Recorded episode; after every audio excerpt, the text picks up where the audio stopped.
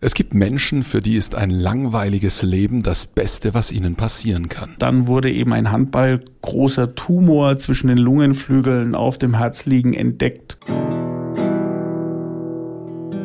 Schicksal, der SR1 Podcast über das Leben. Also manche finden ja durch solche Schicksalssachen irgendwie zu Gott und sagen, es ergibt einen Sinn, es gibt einen Grund, dass ich das erleiden darf, sozusagen.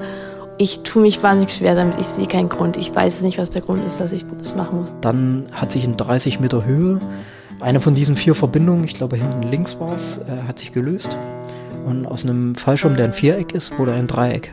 Das heißt, ich als Pendel hinten dran neige mich auch nach unten und liegt zum Teil dann waagerecht sozusagen auf dem Horizont. Und das sind 30 Meter Höhe. Das heißt also waagerecht sozusagen in der Luft liegend und dann halt natürlich hart und aufgeschlagen. Schicksal, der SR1 Podcast über das Leben.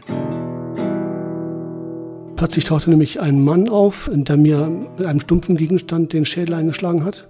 Und ich habe ein schweres Schädelhirntrauma erlitten. Ich war dann 14 Tage im Wachkoma. Seitdem kann ich mein, bin ich also schwer verletzt und äh, kann meinen Beruf nicht mehr ausüben. Lebe dein Leben jeden Tag. Und ähm, irgendwann, als ich älter war, habe ich auch erfahren, dass das daran lag, dass ähm, mein Vater, den ich nicht kenne, äh, sie zwei Wochen nach meiner Geburt verlassen hat. Schicksal, der SR1 Podcast über das Leben.